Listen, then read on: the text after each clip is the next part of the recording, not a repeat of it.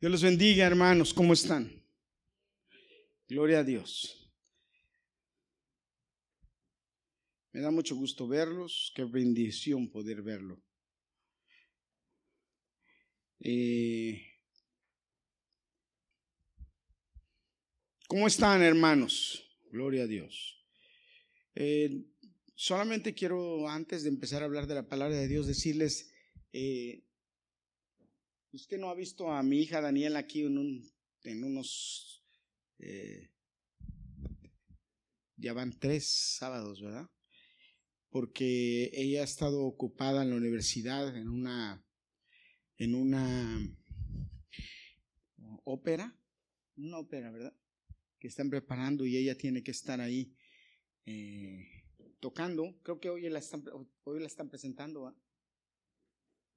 O la próxima semana la van a presentar, entonces eh, ha tenido que estar ahí en, esa, en esa actividad y lamentablemente pues no ha podido estar con nosotros.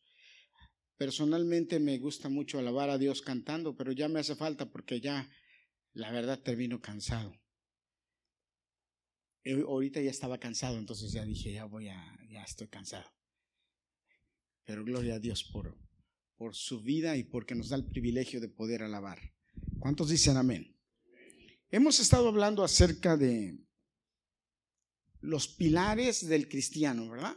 ¿Se acuerdan que yo les conté que a un arquitecto lo, mandaron, lo invitaron a poner una, o le, le dieron el proyecto de hacer una catedral? ¿Se acuerdan que yo les conté eso y que les dije que cuando terminó la catedral se asombraron porque eh, estaba sostenida, la cúpula de la, de la catedral estaba sostenida por cuatro eh, columnas poderosas, grandes, pero cuando eh, los críticos de este hombre fueron y vieron la catedral y vieron la cúpula, les dio miedo y dijeron, se va a caer, esa cúpula se va a caer, las columnas no son suficientemente fuertes para sostenerla. Y entonces este hombre, pues lo único que hizo fue que mandó poner otras cuatro columnas pero lo sorprendente es que cuando los críticos de él llegaron y vieron entonces ya estas otras cuatro columnas, se quedaron tranquilos y dijeron, ahora sí está bien. Pero lo que no les dijo este eh, arquitecto, arquitecto a, a estas personas es que esas otras cuatro columnas no llegaban al techo. Y si las columnas no llegaban al techo, pues realmente no servían de nada, porque no estaban sosteniendo nada. Entonces, lo que les estaba enseñando en aquel tiempo es que hay columnas que nosotros tenemos o que la gente hace de adorno, que realmente cree que las tiene y que no le están sirviendo nada, pero hay columnas que realmente nos sirven. Y las columnas que nos sirven, y yo les dije que un cristiano debe tener la primero la columna de qué les dije. ¿Se acuerdan?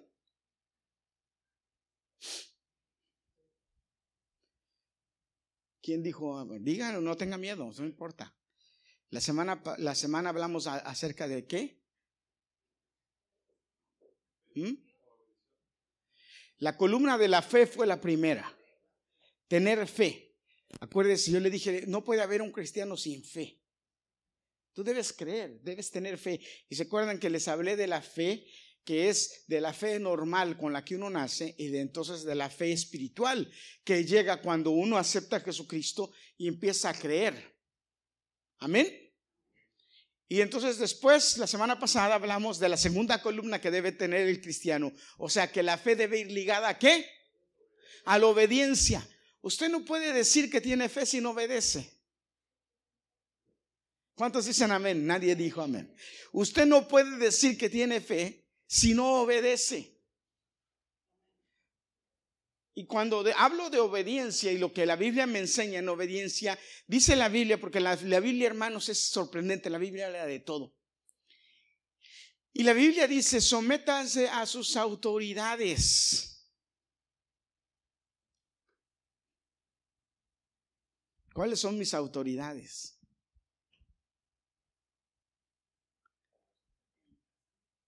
En la casa su esposo. Todas las mujeres levanten la mano. Todas las mujeres, ¿quién es la autoridad en su casa? Su esposo. Es que si usted quiere ir encima de su esposo, está pecando delante de Dios. Aunque se ría, hermana Anita. Acuérdense que ya les predicó mi esposa acerca del espíritu de Jezabel, ¿verdad? ¿Eh? De la serpiente y de la hiena y de todo eso. Ay, papá. Pero ¿qué hay en el trabajo? Mi jefe. Tengo que someterme a mi jefe. Me guste o no me guste, es mi jefe. Me guste o no me guste, es mi jefe. Hermanos, mire, cualquiera que está en autoridad sobre ti, debe someterte. Cualquiera. Esto está sobre ti. Lo que tú tienes que hacer es someteros. Pero fíjate que la Biblia habla de, eh, de, algo más interesante, que es someteos los unos a los otros en amor. ¿Cuántos dicen amén? Someteos los unos a los otros en amor. Ay, pero me voy a someter a este inútil. Bueno, la Biblia dice, sométete, sométete uno a otro. Ahora, esta palabra de Dios en someter, la obediencia, fíjese, fe obediencia, que es hablando de, someterme. Me tengo que someter a mi jefe, a mi autoridad en mi trabajo, a la policía. Me tengo que someter a mis gobernantes. Claro, acuérdense que la autoridad superior es Dios. Y si alguno de ellos, cualquiera de ellos, me está diciendo algo en contra de lo que Dios me enseña, ahí entonces yo tengo, no, la autoridad es Dios. La única razón, hermana, escúcheme, que usted tiene para no obedecer a su esposo es cuando su esposo le dice, tú, no vas a la iglesia. Dice, perdóneme, pero yo le voy a dar cuentas a Dios de esto. Y yo me voy a la iglesia. Usted que se queda ahí tranquilito, que yo vengo, ya le preparé su cena, ya le preparé, hasta si le gusta su cervecita, hasta su cervecita ya la tiene en el refrigerador, no me moleste que voy a la iglesia a alabar a Dios. Hay pastor así, sí, de, de ese tamaño. ¿Por qué? Porque Dios es la autoridad. No le haga algo, ay, no, es que mi esposo no me deja ir a la iglesia. Ah, no, así no. Y sí dígale que el pastor le dijo. Hijos, someteos a vuestros padres. ¿Cuántos hijos hay aquí? ¿Quién es la autoridad en la casa? ¿El papá? ¿Quién manda en la casa? ¿El papá? ¿Qué se hace en la casa? Lo que el papá dice, lo que la mamá dice, niñas. Porque a ver cuántas niñas hay aquí, ya se bajaron todas a la clase. ¿Cuántas niñas hay aquí, niños hay aquí? Porque las niñas a mí me gustaría preguntarles, ¿quiénes son las princesas de la casa? Ustedes, pero su madre es la reina. ¿Mm? Se obedece. ¿Verdad? ¿Crees que se obedece a los padres? ¿Son la autoridad? Digas que sí, aunque no entienda. Y la tercera columna va pegadita a estas dos, pegadita. No puedes tú, no puedes tú desligarla. Si eres obediente, si realmente eres obediente, va pegadita. ¿Saben cuál es? Se llama humildad. ¿Sabes quiénes son desobedientes? ¿Sabes son quiénes son los que retan la autoridad? ¿Sabes quiénes son los que desobedecen? Los que no tienen humildad, los altivos, los que se creen que ellos se la saben todo, los que se creen que solamente sus chicharrones truenan. Así dicen en México, aquí solo mis chicharrones truenan. O sea que ellos son los únicos que pueden hacer escándalo. A eso se refiere, porque cuando el chicharrón lo muerdes, truena. Eso es lo que quiere decir. Pero la tercera columna del cristiano debe ser la humildad, hermano. Si nosotros no aprendemos a ser humildes, hermano, déjenme decirle una noticia, estamos amolados, no vamos a ir al cielo. Ah, de ese tamaño, bueno, eso es lo que la Biblia me enseña.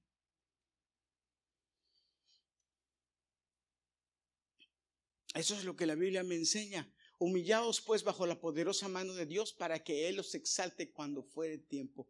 Humille, humillaos. Dice la palabra de Dios en Primera de Pedro capítulo 5. Del mismo modo ustedes los jóvenes deben obedecer la autoridad de los líderes de la iglesia. Todos deben tratarse con humildad. Todos deben tratarse. Llévale el teléfono a tu mamá, si no nos va a estar dando lata todo el día. Ese, teléfono se ha convertido en, el baby de mi esposa. Eh, el, aparato que tiene para que le lea el azúcar nada más se separa de él y ya le está leyendo el azúcar. Le está diciendo que, se, lo, se lo lea. Ya me está regañando mi hijo que por qué digo eso. Que no tiene nada de malo. Pero bueno. Ya me está regañando ahí. Ahora los pájaros le tiran a las escopetas ahora. Bueno. Todos deben tratarse con humildad, dice. Pues la Biblia dice, fíjate lo que dice la Biblia, hermano. Escucha lo que dice la Biblia. Dios se opone a los orgullosos, pero brinda su ayuda a los humildes. ¿Sabes qué hace Dios con un orgulloso? ¿Saben, lo, ¿saben qué es ser orgulloso? Me, me gustaría, no tengo tiempo. Si me pongo a definir el orgullo, no termino, no, me, me, me llevo horas. Pero el orgullo es un problema, hermanos, tan fuerte. El orgullo es la raíz equivocada de la falsa humildad. Porque hay una falsa humildad. Hay quienes de, ah, no, pero es que yo soy humilde. O hay quienes creen o piensan o, tratan de vender su humildad. Miren, hermanos, ¿saben qué? ¿Se acuerdan de la, de la, de la parábola de la cizaña y del trigo? Que, que llegaron y le dijeron a Jesús, Jesús, es que alguien regó cizaña en el campo. Y ahí está creciendo la cizaña y el trigo. Y le dijo, y le dijo Jesús, le dijeron, quitamos la cizaña. Y le dijo, no, no quiten la cizaña porque si quitan la cizaña, entre lo que quitan se van a llevar el trigo. Déjenlos que crezcan y cuando crezcan, entonces a la hora de la siega se va a separar la cizaña del trigo. Hermanos, la humildad y la arrogancia a veces se parecen.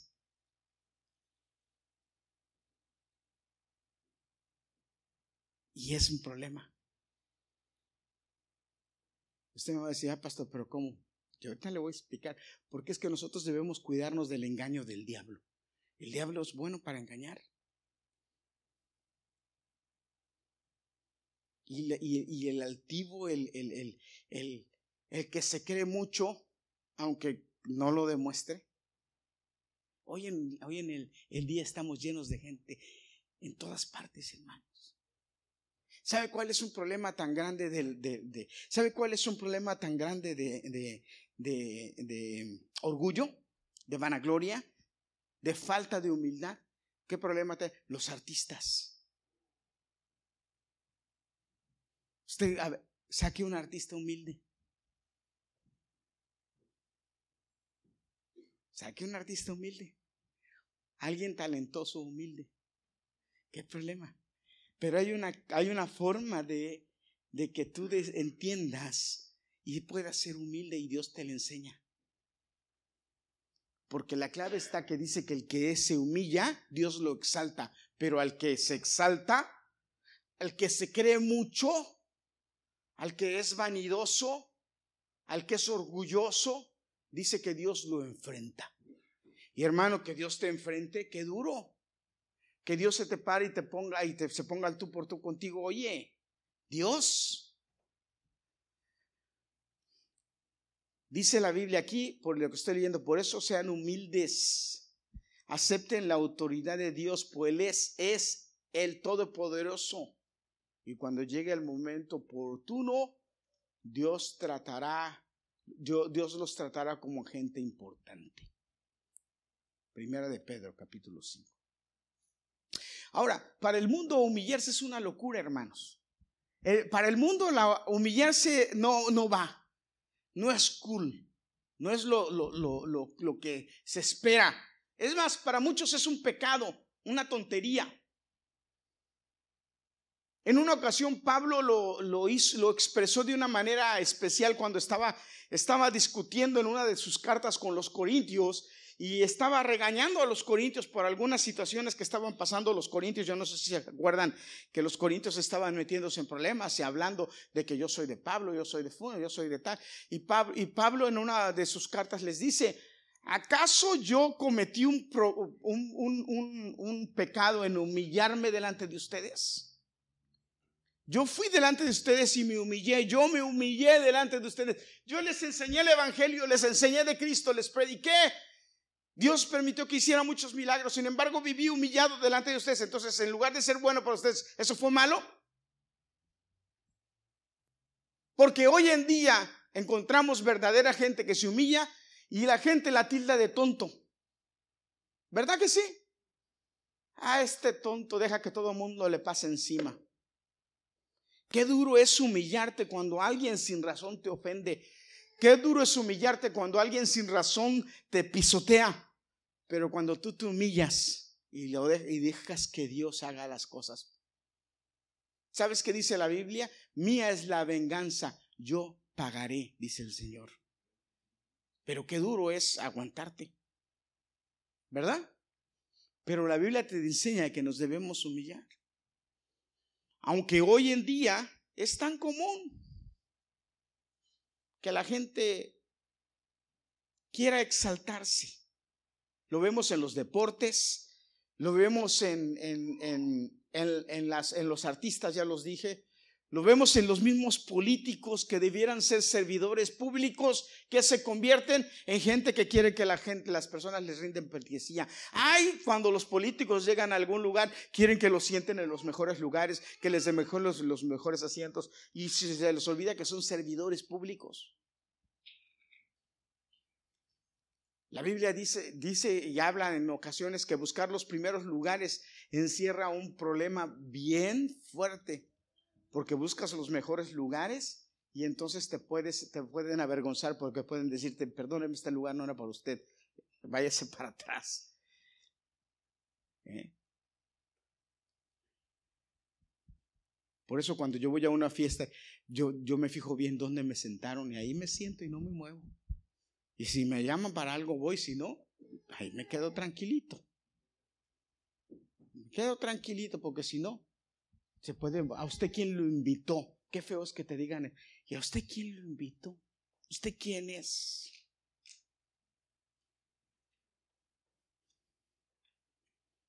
Hermanos, la vestimenta del cristiano debe ser la humildad.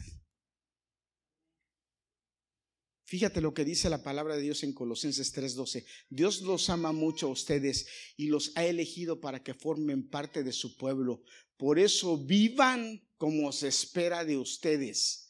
Amen a los demás, sean buenos, humildes, amables y pacientes. Fíjate, ¿cómo se espera que vivamos como cristianos? Fíjate lo que dice Pablo aquí, que se espera de nosotros como cristianos, que vivamos amando a los demás, siendo buenos, humildes amables y pacientes. Ay, pero hermanos, ¿cómo nos cuesta trabajo tener todo esto? Pero quiero enseñarte, ¿sí? si tú tienes fe, eres obediente, lo que te falta, lo que te sigue ahí, es ser humilde. Ahora, la humildad es algo que yo debo esforzarme por alcanzar. Depende de mí de cuánto esté dispuesto a morir yo mismo para que Dios vive en mí. Ahí está en Santiago 4:10, anótalo para que lo leas. Esta opción, hermanos, requiere una constante lucha contra mí mismo. Porque hay dos formas, hermanos, fíjate, hay dos formas de ser humilde. La primera es o me hago humilde yo mismo, porque decidí hacerme humilde. Y lucho y trabajo por ser humilde. Y lucho y trabajo por tener a los demás, dice la Biblia. Fíjate, todo lo que estoy diciendo lo dice la Biblia. Si tú lo has leído o no lo has leído, ese es tu problema. Pero te lo estoy diciendo y está en la Biblia. Porque lejos sea de mí que yo un día venga y te diga lo que un, un, teólogo dijo o lo que un libro dice, no, lo que la Biblia dice. ¿Verdad que nosotros le predicamos lo que la Biblia dice? Amén. Fíjate lo que la Biblia dice. Que tenga a, los, a todos los demás como superiores que a mí. Que tenga a todos los demás como superiores de mí. Eso es ser humilde. Entonces, ¿a quién le corresponde? A mí. Hermano, Dios no me va a llegar y me va a dar un baño de humildad. No, tengo que practicarla, me conviene. Ese es algo que yo tengo que practicar como cristiano, ser humilde. Esa es la que me conviene, porque hay, repito, dos opciones. La primera es ejercitarme en la humildad. O lo segundo es dejar que Dios trabaje conmigo en eso. Pero lo segundo, hermano, déjame, te tengo una noticia. Es decirle al Señor, ok, yo no quiero humillarme, no aprendo, humíllame tú. Y entonces a la fuerza. ¿Y qué duro es esto? Que a la fuerza Dios te enseña a ser humilde, te enseñe a ser humilde. ¿Sabes por qué? Porque Dios te ama y te va a meter en el desierto para que aprendas. ¿Cuántos dicen amén? Dios te ama y te, hermano, créemelo, te va a meter en el desierto. A veces yo oigo los testimonios de los hermanos y yo digo, ay, lo que el hermano no sabe o la hermana no sabe es que Dios tiene esa persona ahí para enseñarle. Qué duro, ¿eh? Lo que no sabe el hermano o la hermana es que Dios puso ese para enseñarle. Qué duro. Porque ¿qué? Necesitamos aprender a ser humildes a la fuerza por las buenas o por las malas. Ahora, lamentablemente, aprender a ser humildes a la fuerza es la opción más común porque nos cuesta trabajo ser humildes por nosotros. Nos cuesta trabajo.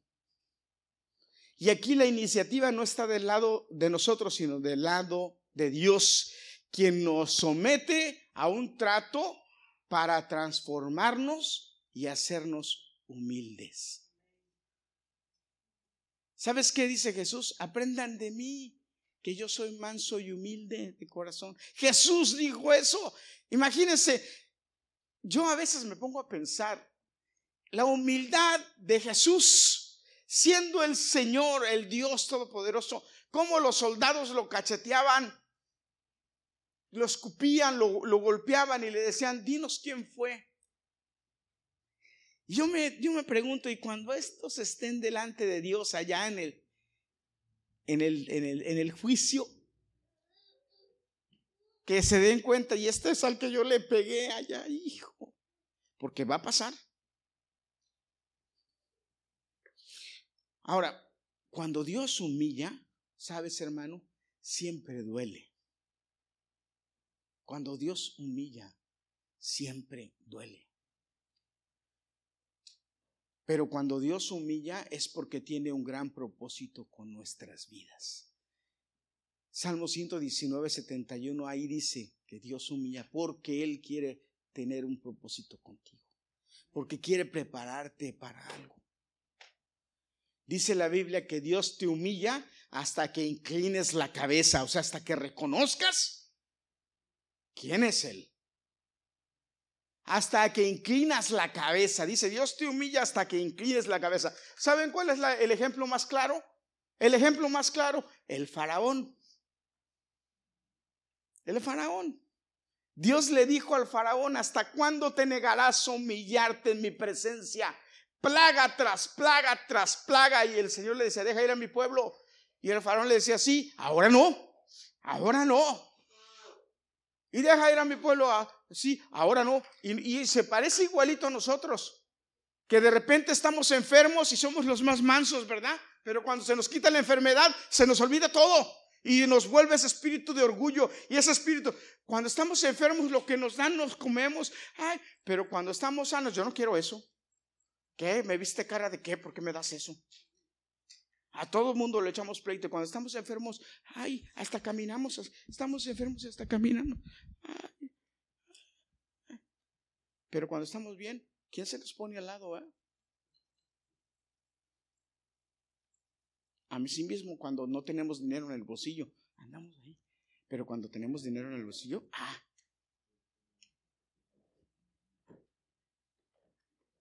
¿Sí o no? Cuando tenemos un carrito todo rascuache, también ahí entra. Pero cuando tenemos un Bentley o un Mercedes, ah. y no es, no es broma, es en serio. Porque ojalá nos tomaran fotografía de cuando era hace un tiempo, cuando no, y cuando ahora sí. Pero por eso Pablo dice, yo aprendí a ser igual cuando tuve y cuando no tuve, y en las malas, en la prisión y en la libertad. ¿Por qué? Porque todo lo que tengo es por Cristo y esa es la clave. Cuando nosotros entendemos que nada es por nosotros, sino todo es por Él, aprendemos a ser humildes. Y este, esta cuestión de la humildad no es algo, hermanos, que es de ahora, todo el tiempo ha existido. Mira, cuando Jesús estuvo en la tierra, Él peleó con los escribas y los fariseos porque los judíos, todavía hoy en día, tienen ese problemita de que son, ellos son, dicen los hijos de Dios. Yo tenía, una, tenía un amigo, aunque hace muchos años que no lo veo, yo creo que todavía vive, judío. Él iba a mi casa, era más mexicano que el nopal, pero era judío, ¿verdad? Porque hasta la cara se le notaba el nopalazo. Pero era judío, se hizo judío, se fue a Israel, hablaba hebreo perfectamente. Y él me acuerdo que un día mi esposa, pues pobrecita, Dios la bendiga, pasaba trabajo haciéndole comida porque tenía que hacer comida kosher. Y yo me acuerdo que un día se preparó y se esmeró para prepararle comida. Y cuando le preparó comida, entonces ya le iba a servir y metió la carne en la olla donde estaba la carne, la cuchara en la olla donde estaba la carne y le sirvió. Y así eh, movió, movió la mano y la tocó el arroz y le dijo, no quiero más, no quiero más comida, no me des. Ya contaminaste todo. Y yo digo, yo dije entre mí, qué absurdos estos. Porque si vio que iba a hacer eso, le dijo, espérate, le hubiera dicho, espérate, espérate, no la metas. No, pero esperó a que la metiera para decirle entonces. O sea, para exhibir su religiosidad. ¿Se dan cuenta? Exhibir tu religiosidad. ¿Y dónde está la humildad? Ya me voy a meter con este hijo, pero es que, pero es que nosotros como cristianos a veces estamos peor. Llega el judío el viernes y, ay, por favor, apriétale el botón al elevador porque estoy en mi Shabbat. Pero caramba, ¿qué necesidad tienes de andarlo publicando? Y yo no tengo por qué andarte apretando el botón. Camina tus 17 pisos a donde vas. Jesús se enojaba por eso, hermanos, no soy el único. Jesús se enojaba por eso. ¿Se acuerdan de aquel hombre? Mira, mira lo que Jesús dice. Mira con lo que Jesús les digo se paran en las esquinas y abren los brazos y hacen oraciones larguísimas para que la gente los oiga. Lo bien que oran. Y hace el ejemplo de aquel hombre que está orando y aquel otro publicano que está al lado. ¿Se acuerdan?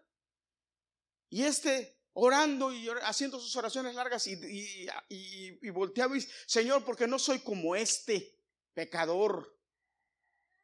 Y a veces se nos escapa como cristianos decir cosas así. Cuidado, falsa humildad, que el diablo nos engaña a, creer que nosotros sí, que nosotros tenemos algo especial. ¿Qué especial tenemos? Nada, hermanos.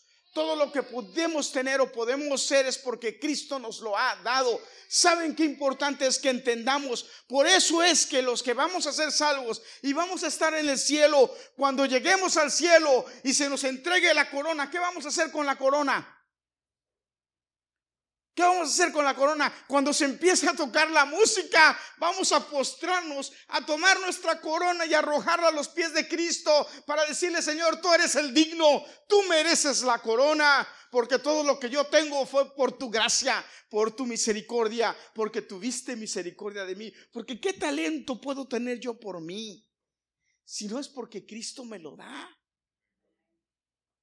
Y es en todos los sentidos, hermano, en todo lo que yo hago, en todo lo que yo pueda hacer. A eso se refiere la humildad. El pueblo de Israel, en, este, en, este, en esos eh, momentos cuando Jesús estaba hablando y les habló del, en el sermón del monte, en Mateo capítulo 5, los primeros, primeros, ah, eh, eh, eh, las primeras palabras del sermón del monte que les habla de las bienaventuranzas. estos escribas y fariseos y los judíos no entendieron el mensaje de Jesús cuando les habló y les dijo bienaventurados. Estaba hablando de gente humilde. Estaba hablando de gente que sabía realmente lo que es ser humilde y que esos humildes iban a heredar el cielo, iban a heredar el reino de los cielos. Jesús se los habla bien claro, pero no lo entendieron. Vienen las bienaventuranzas y Jesús les dice, bienaventurados los pobres en espíritu. Ya les he hablado lo que significa bienaventurado, feliz, gozoso, alegre. ¿Y saben a quién se refiere cuando Jesús expresa esa primer bienaventuranza? ¿De quién está hablando? Bienaventurados, dice la primera bienaventuranza, bienaventurados los pobres en espíritu. ¿De quién está hablando Jesús? ¿A quién se refiere? Cuando tú estudias el Evangelio y estudias la, frase de Jesús, te das cuenta de quién está hablando Jesús. Y, y, cuando nos damos cuenta de quién está hablando Jesús, hermanos, nos sorprendemos. ¿Sabes de quién está hablando? Pobres en espíritu. Está hablando de aquellos que se, que se, se saben inválidos, de aquellos que se saben inútiles, de aquellos que tienen una discapacidad o les falta un pie o son cojos o son ciegos o no tienen manos, que no pueden valerse por ellos mismos, que necesitan la misericordia de alguien para subsistir. A eso se refiere Jesús cuando dice, bienaventurados son esos, de ellos es el reino de los cielos. Imagínate si Dios y Jesús está poniendo esos en el reino de los cielos. Entonces para nosotros ir al reino de los cielos necesitamos tener la mentalidad de esas personas. Entender que yo soy un inválido delante de Dios. No, pero qué padre canto cuando me sacan los mariachis. Ay, me aviento. Ay, ay, Señor Jesús. Un, día, hace muchos años, yo estaba ministrando en Buenas Nuevas en la iglesia. Y estábamos en un momento de adoración muy bonito. Y estaba la alabanza. Y estaba el momento de adoración muy bonito. Y yo tenía mis manos levantadas y mis ojos cerrados. Y, y en ese momento empecé a llorar y dije, Señor, perdón. Perdóname, Señor. No dejes que intente siquiera robar un poco de la gloria que te pertenece. Perdóname. Me fui, me quedé en un lado allá y me y dejé todo. Porque el diablo es bien fácil de que te engañe. ¿Qué méritos tiene uno? A veces, hermanos, no nos damos cuenta que vamos con el hermano que canta bien o con el joven que toca bien o con el muchacho que hace bien las cosas y le decimos, qué bien la haces, me encanta. Y no nos damos cuenta que estamos teniendo problemas porque estamos haciendo que la otra persona coja un lugar que no le corresponde, sino que le corresponde a Jesús. Cuando alguien ve, después de ese día, cuando alguien viene y me dice así, yo le digo, Señor, toda la gloria, gloria o de creer que yo no, Señor toda la gloria es para ti. Porque es difícil. Imagínense los artistas, los artistas cristianos. Y por eso Jesús dijo, bienaventurados los pobres en espíritu. Esos son los inválidos. La gente, imagínense, a Jesús de eso está hablando. Ahora usted me puede decir, pastor, pero entonces yo tengo que tener esa mentalidad. No, hermano. A lo que me refiero es que usted debe entender que nada de lo que tiene es para que usted se sienta vanagloriado, porque todo lo que es o tiene es porque Cristo se lo dio. Porque Él murió en la cruz del Calvario para darle vida y para darle lo que tiene, y por eso usted debe darle la honra y la gloria a Él. Y usted, entonces no hay de qué gloriarme. Entonces, por eso debo tener a los demás como mayores que yo y debo obedecer y humillarme. Porque entonces Dios me va a poner en mi sitio. Dios me va a poner donde debo estar. Y yo debo descansar en Dios porque Él me va a poner donde debo estar. Y si estoy aquí es porque aquí me corresponde estar. ¿Cuántos dicen amén? Eso lo debemos entender. Pobres en espíritu. Los que lloran. Bienaventurados los que lloran. ¿Cuántos lloramos? Todos lloramos. Pero ¿sabe a qué se refiere Jesús cuando le dijo bienaventurados los que lloran? Perdón, porque recibirán consolación. ¿Cuántos quieren que el Señor te consuele? Bienaventurados los que lloran, se refiere a los que entienden que por sus méritos no pueden hacer nada. Que el pecado que hay en ellos los tiene cautivos y que solamente Jesús y su gracia nos puede librar. Como Pablo cuando dijo, ay de mi pecador, ¿quién me librará de este cuerpo? Porque lo que no quiero hacer hago y lo que quiero hacer no puedo hacer. Pablo lo dijo. A eso se refiere Jesús. Y cuando nosotros entendemos esto, hermanos, entonces vivimos de esa forma y entendemos que solo por Cristo es que somos lo que somos. La Biblia dice claramente, todos pecaron y están destituidos de la gloria de Dios. Todos hemos pecado. Seguimos pecando, seguiremos pecando. Entonces tenemos acceso a Cristo. La única forma de acceso a Cristo es Él. Y si usted, hermano, no reconoce eso, si nosotros no reconocemos esto y vivimos en constante llanto y en constante reconocimiento de que es por su gracia, y no al contrario decir, ah, no, ya soy salvo, hijo de Dios, amén, gloria a Dios. Sí somos salvos, somos hijos de Dios, pero su gracia es nueva todos los días. Y debemos recordar eso, que si no fuera por su gracia, ya estuviéramos consumidos, dice la palabra. Entonces todos los días debemos decirle gracias por tu gracia, gracias por tu misericordia, por tu perdón, porque hoy tú me perdonas, gracias. ¿Y cómo vive el agradecido? ¿Cómo vive el que es verdaderamente agradecido? ¿Eh? Vive bien con él, ¿verdad? Si se acuerdan cuando Jesús llegaron los, los, los, los, leprosos y le dijeron a Jesús de lejos, Señor, sálvanos, sánanos. ¿Se acuerdan? Que llegaron y le dijeron, Señor, sánanos. Y Jesús de lejos les dijo, vayan, preséntense al sacerdote. Y dice que corrieron, corrieron. Y que en el camino se dieron cuenta que estaban limpios en el camino y se devolvieron, ¿verdad? A darle gracias a Dios, a postrarse. Se devolvieron, ¿verdad? A darle gracias a Dios, ¿verdad? ¿Cuántos? Solamente uno. Vino y se devolvió y se postró delante de él y dijo, Señor, gracias. Ese uno, ese uno agradecido. ¿Ve? ¿Por qué uno? Porque, porque nos está enseñando la Biblia que la mayoría, la mayoría son malagradecidos o somos malagradecidos. La mayoría. Pero ese se devolvió y Jesús se volvió y le dijo, ven acá. No eran cuántos, no me acuerdo, no eran diez o algo así. Y nada más uno volvió a dar gracias. Nosotros debemos ser ese uno todos los días. Y entonces si somos ese uno, ¿verdad? Vivimos humillados. ¿Sí o no? Porque para que Dios te perdone, ¿qué tienes que hacer? Humillarte. Decirle, Señor, perdóname. La regué otra vez perdóname. Porque usted no va a pedir perdón como algunos van, ah, ya, ya, ya, perdóname, ya, ya. Hay quienes piden perdón así. Oye, la regaste, ah, ya, ya, ya, ya. Como si tú no te equivocaras. ¿Verdad? ¿Sí o no? ¿O usted no ha oído eso? Como si tú fueras perfecto. Oye, humíllate.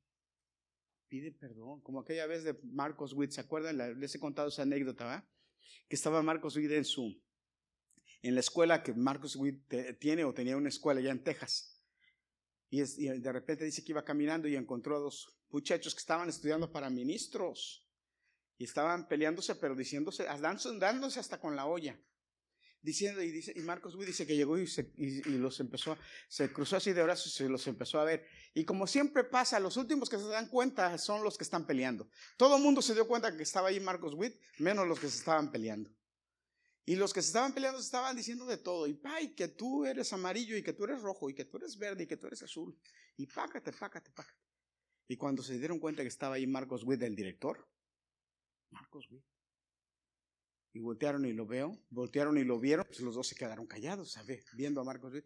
Y Marcos Witt lo único que les dijo es, y a mí me da risa porque, wow, les dice, yo aquí esperando a ver quién de los dos se humilla primero. ¿Qué lección? Hermano, es, necesitamos aprender a humillarnos.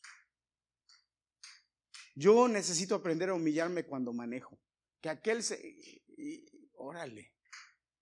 Yo necesito aprender a humillarme cuando algo no me gusta. Yo necesito aprender a humillarme porque necesito el pilar de la salvación que va pegada a la fe y a la obediencia, la humildad.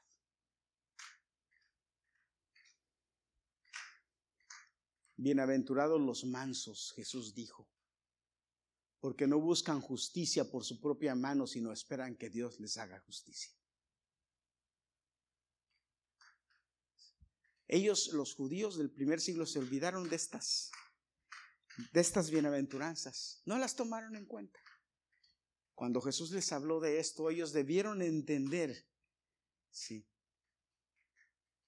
que nosotros debemos vivir cerca de Cristo y ser humildes. Necesitamos aprender porque si no, el pueblo de Israel, como, o, vamos a aprender como el pueblo de Israel no pudo aprender. Al pueblo de Israel Dios tuvo que, tuvo que enseñarle a ser humilde y le enseñó haciendo cómo ser humilde en el desierto. A Moisés Dios le enseñó a ser humilde en el desierto. Moisés quiso empezar a tomar la revolución de su pueblo por su mano y empezó y mató a uno y quiso. ¿Y, qué hizo el Señor? Se lo llevó 40 años al desierto y le enseñó humildad en el desierto. Y después lo llevó otra vez para que sacara a su pueblo. Y cuando sacó a su pueblo, eh, la misma Biblia dice de Moisés que era el más humilde. ¿Y a qué tanto se enfrentó Moisés? ¿Cuántas veces Moisés se tuvo que postrar para pedir perdón por el pueblo, para interceder por su pueblo, para llorar por su pueblo? ¿Cuántas veces Moisés tuvo que postrarse y decir, Señor, no los destruyas por ti, por tu nombre? Sabía cómo llegarle. Hace muchos años uno de mis antiguos jefes corrió a un, compañero mío de trabajo, lo corrió, le dijo vete porque, porque mi compañero de trabajo, el jefe le ordenó que hiciera una cosa y este le dijo no, eso no me corresponde. Y le dijo tienes que hacerlo. Y le dijo no, eso no me corresponde. ¿Qué le dices a un súbdito cuando le dices que haga, a uno de tus empleados cuando le dices que haga algo y te dice que no, que eso no le corresponde? Pero el jefe le dijo vete, no te quiero aquí, vete, no, regreses si no traes a la unión, vete. Y el muchacho, ¿por quién fue? Pues por mí, el Stewart. Y me dijo, el jefe me acaba de votar. Y le digo, ¿por qué? Pues es que me dijo que hiciera, me dijo lo que, y yo le dije que no. Y le dije, pero nada más así. No me dice, no me dice, me di la vuelta y le, dice, le, dijo, le dije, estás loco. Y le hice así con la mano. Y entonces yo me empecé a reír. Me dice, sí, le dijiste así. Por eso te votó, le dije. Y me dice, le dije, ok, para no salirles algo el cuento, le dije, vamos a entrar a la oficina a hablar con él pero cuando entremos a la oficina, le dije, hazme un favor, le dije, no hables, quédate callado, yo voy a hablar. Déjame hablar a mí. Entramos a la oficina y cuando el jefe me empezó a decir lo que le, lo que le había dicho y todo este, voltea enojado y empieza, y yo le volteo, lo agarro y lo jalo y le dije, te dije que te callaras, que no hablaras, cállate. Cállate, le dije. ¿Quieres, ¿Quieres recuperar tu trabajo? Cállate. Lo que le estaba tratando de decir es, humíllate. Quédate tranquilo, que es la forma, ya te votó, cállate. Entonces yo volteo con mi jefe, yo, Dios, Dios me iluminó, hermanos, porque yo volteo con mi jefe y le dije, mira, le yo te, yo te quiero decir dos cosas. La primera es, quiero pedirte perdón por la actitud de él. Perdónanos. Es una mala, fue una mala actitud. Te prometo, le dije, que no va a volver a pasar. Él no te va a volver a hablar así, ¿verdad que tú no le vas a volver a hablar así? Entonces ahí fue donde mi compañero se agachó y dijo, no, y va a hacer lo que tú le dices. Y le dije, y yo le dije, te pido perdón. Y él me dice, bueno, me dice, porque tú me lo estás pidiendo. Y de la forma en que me lo estás pidiendo. Pero si él me vuelve a hacer eso, yo lo voy a, yo no te lo voy a volver a hacer. Pero qué humillarse. Dice la palabra de Dios que la palabra mansa calma la ira. ¿Verdad? ¿Están peleando marido y mujer? Por tonterías, porque peleamos por tonterías.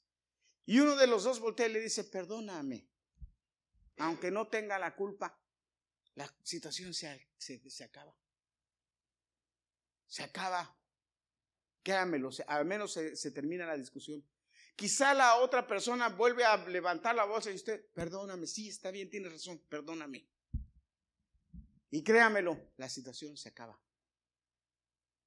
Créamelo. Y si no lo, póngalo a prueba. Póngalo a práctica. Y otra cosa que yo ya le he enseñado, pero a lo mejor se lo he olvidado, que el que pide perdón primero gana. A veces creemos que es lo contrario, pero no. El que pide perdón primero gana. Eso es lo que la palabra de Dios nos enseña, hermanos. Que nos debemos humillar ante los demás, ante nuestros hermanos ante nuestros semejantes, ante la, gente que queremos. Moisés le tocó humillarse. Hermano, mire, a veces es difícil tener que llorar y pedir perdón por alguien más, pero a veces eso es lo que hay que hacer. Y es difícil, hermanos. Pero cuando uno lo hace, hermano, uno ve la paz y uno dice, gloria a Dios, porque nos da la capacidad de poder hacer esto y, y conseguir paz. Gloria a Dios. Porque no es porque nosotros. ¿Usted cree que por nosotros podemos humillarnos? No, por nosotros lo que hacemos es, ah, ah, te a volar. ¿Qué tú te crees más que yo? que Pues es que es más que nosotros. Dice la Biblia que sí. Humillaos bajo la poderosa mano de Dios y Él os exaltará cuando llegue el tiempo. Mire Moisés. se le ocurrió casarse con una negrita.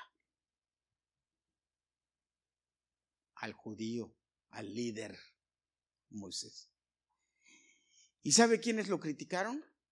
Sus hermanos. Aarón y María. Y se les ocurrió decir algo. ¿Acaso Dios no ha hablado también por medio de nosotros? ¿Que Él es el único por el cual Dios habla? Y Dios se enojó. Porque ¿por qué hablan de su siervo Moisés? De su amigo Moisés. Y los mandó llamar a Aarón. Y les, Dios les puso una a los dos. Y les dijo, ¿qué les pasa a ustedes? Si Moisés es mi amigo y entra a hablar conmigo cara a cara cuando él quiere, ustedes. Y, les, y los mandó, y los iba a matar. Los iba a matar. Pero tuvo misericordia de ellos. Porque Moisés, Moisés les dijo, Señor, son mis hermanos. No les tomes en son mis hermanos. Y le dijo, ok. Pero del castigo, María es lepra. Órale, y María le llena de lepra. La María, la sacerdote, la sacerdotisa María, llena de lepra. Y Moisés se postró y le dijo, Señor, y le dijo, ok, voy a tener misericordia de ella. Sácala del pueblo 40 días, que esté ella con la lepra 40 días. Y después de los 40 días que se santifique ya. 40 días de lepra. Pero porque Moisés se humilló y pidió perdón por ellos. Cualquier otro hubiera dicho que bueno, para que andan de lengua larga, ¿sí o no? Lenguas largas, para que vean que no se pueden meter con el siervo de Dios. Y si Moisés se humilló, Moisés, Jesús se humilló por nosotros. Ahora, hermanos, fíjate, en este mundo todo se falsifica. Y también hemos falsificado la humildad. Hay personas que, que, exhiben algo que le llaman humildad, pero es una imitación burda de la verdadera humildad. Y el problema es que la falsa humildad se propaga muy rápido. Yo les puedo hablar de personas que eran humildes y que después, ahora, la sociedad y las redes sociales y las noticias demostraron realmente quiénes eran. Y, después nos da risa y dice, ah, caramba, no que era humilde, no que era... Y la gente es porque busca sus propios beneficios con la careta de la humildad. Y les puedo mencionar a varias personas, pero no, no, no tengo ganas de, de, ponerme a decir nombres de personas. No es el caso. Pero sí te quiero mencionar algunas cosas que es importante que tú aprendas a identificar para que no las hagas, para que no las vi, para que no te equivoques. Y que te des cuenta que el diablo nos puede engañar porque el diablo nos, nos, nos, puede engañar, trata de engañarnos, decir, no, eso no es problema, pues engañó a, a, a, Eva, ¿verdad? Engañó a Eva fácil, le dijo, así es que el Señor te dijo que no podías comer de este árbol, ¿verdad? Porque ibas a morirte. No te vas a morir, le dijo. Vas a conocer el bien A conocer el, el bien, el no, no, te vas a morir, le.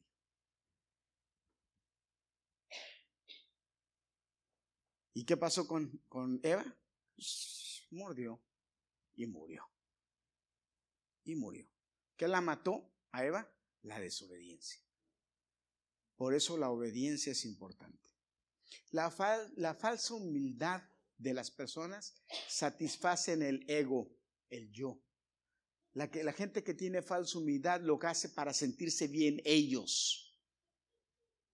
Pero la humildad, la verdadera humildad, lo que trata es hacer sentir a los demás bien. La falsa humildad lo que me hace sentir a mí bien, pero la verdadera humildad hace sentir a los demás bien. Miren, la falsa humildad, ¿se acuerdan de Ananías y Zafira? ¿Se acuerdan?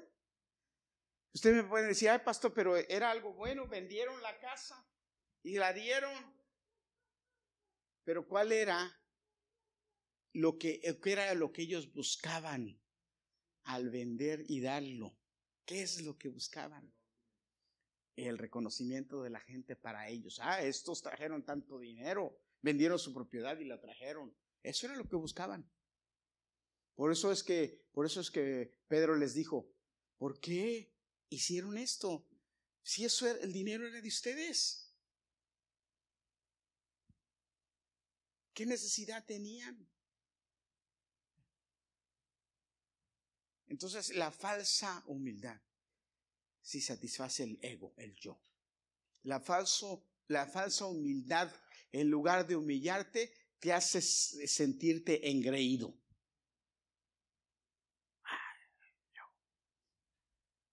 Ay, es que sí, fíjate que... Pero por dentro tú estás más crecido que nada. Y el problema aquí, hermanos, es que a lo mejor la gente no se da cuenta, pero Dios sí. Porque a Dios no lo podemos engañar. A lo mejor los demás o los que oyen no se dan cuenta y dicen, oh, qué persona tan bien, qué humilde, oh, mira.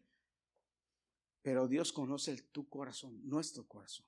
La verdadera humildad no piensa en sus virtudes, piensa en sus defectos.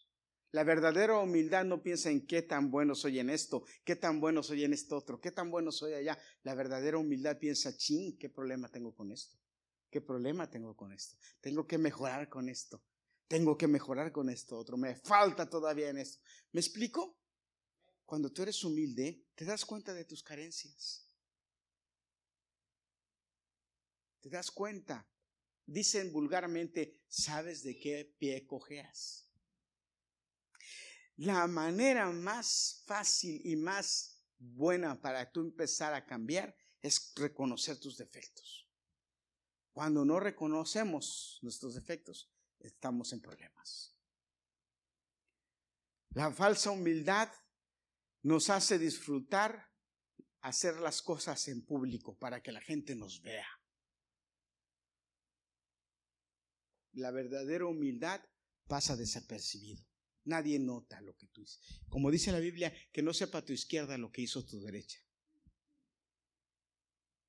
A veces nos gusta que nos digan, no, qué bien estuvo esto, qué bien estuvo esto, oye, qué bien tocaste hoy, oye, qué bien hiciste esto hoy, oye, qué bien, oiga, pastor, qué bonita predicación.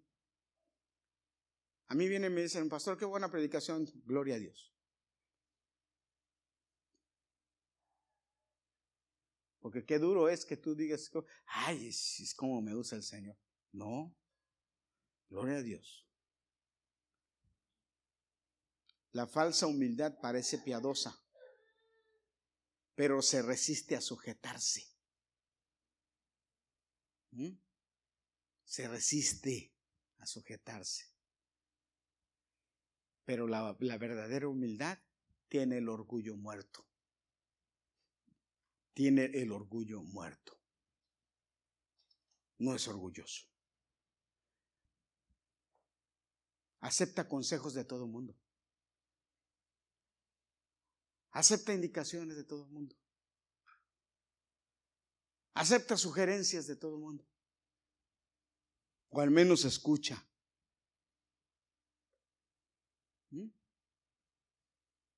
La falsa humildad, hermanos, va del brazo de la crítica. Como decía, como decía este cantante en una de sus canciones, ¿verdad? Le pregunto para saber, porque quiero orar por usted.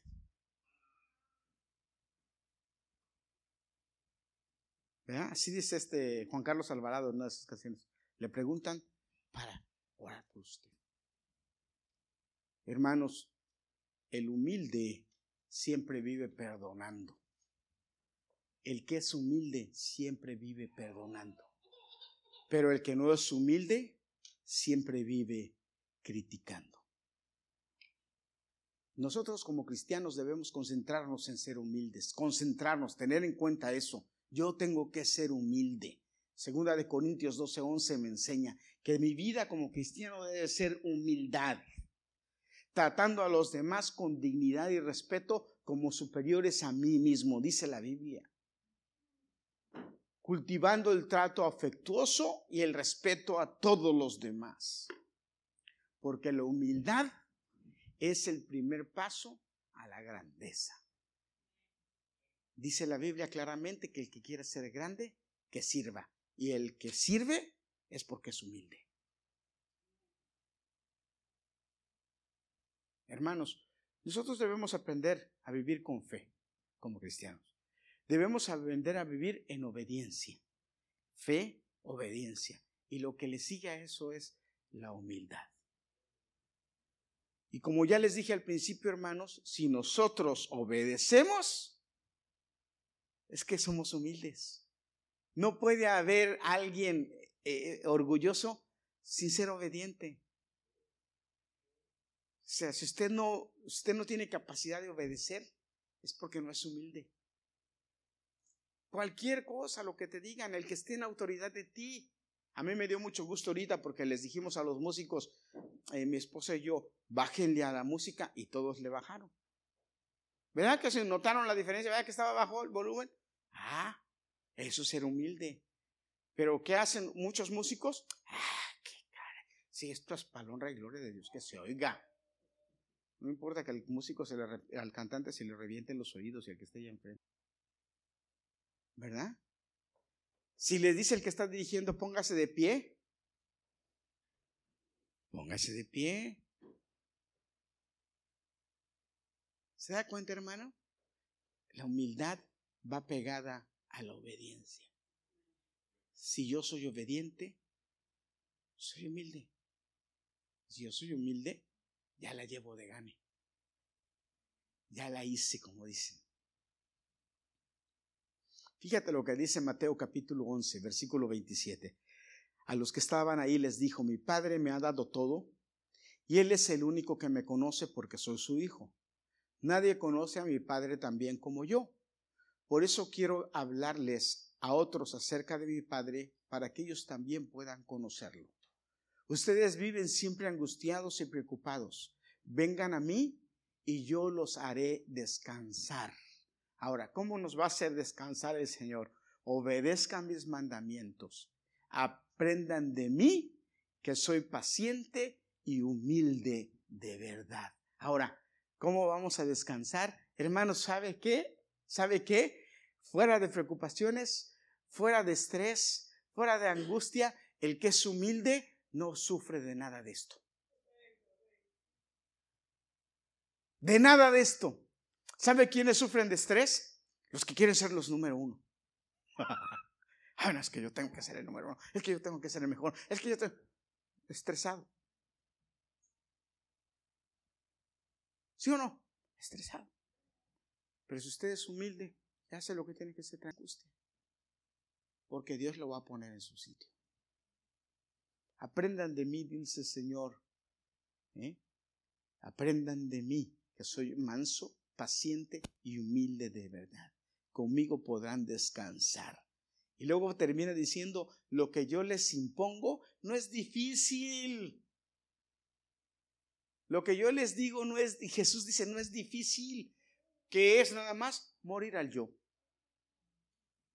Entonces yo entiendo que el otro es más importante que yo. Y si yo entiendo que el otro es más importante que yo, estoy tranquilo. Entonces el otro se sentó en un lugar más importante, pues yo me quedo tranquilo. ¿Por qué? Porque el otro lo merece. Yo no, me quedo tranquilito. Que al otro, yo le decía a mi mamá, es que al otro le serviste más. Yo me enojaba con mi mamá porque a mi, hermano le servía lo mejor. Y yo me enojaba con mi mamá. Le decía, es que a él le serviste más, a mi hermano Ramón, al más naco pero a él le servía más. Pero y mi mamá, ¿saben qué me decía mi mamá? Mi hijo es el pianista. Tú, hazte unos huevos. Me salió el amor por los huevos. Pero soy especialista en hacer huevos ahora. Me compré hasta unos sartenes disques que no se pegan y estoy enojado porque se pegan. Me costaron tan caros y se pegan. A ver si los devuelvo un día de estos. Pero hermano, para Dios yo era el primero. Sigo siendo el primero. Pero para mí, mi hermano es el número uno. Mi esposa, mis hijos deben ser los número uno. Ustedes, hermano. Por eso cuando nos dice el, hermano Juanito hoy, ¿quién nos va a ayudar a limpiar los baños? Debemos ser los primeros. ¿Quién nos va a ayudar a dar vacuum? Nos debemos ser los primeros. ¿Cuál es el problema? Servir, hermanos. Ser humildes a nuestros hermanos. ¿Mm? No como los que vienen al par y cuando se van y no se preocupan ni nada. No, hermano, sirva. Sea humilde. Hágalo que es de bendición para usted. Fe, obediencia y humildad. Amén. Póngase de pie para recibir bendición.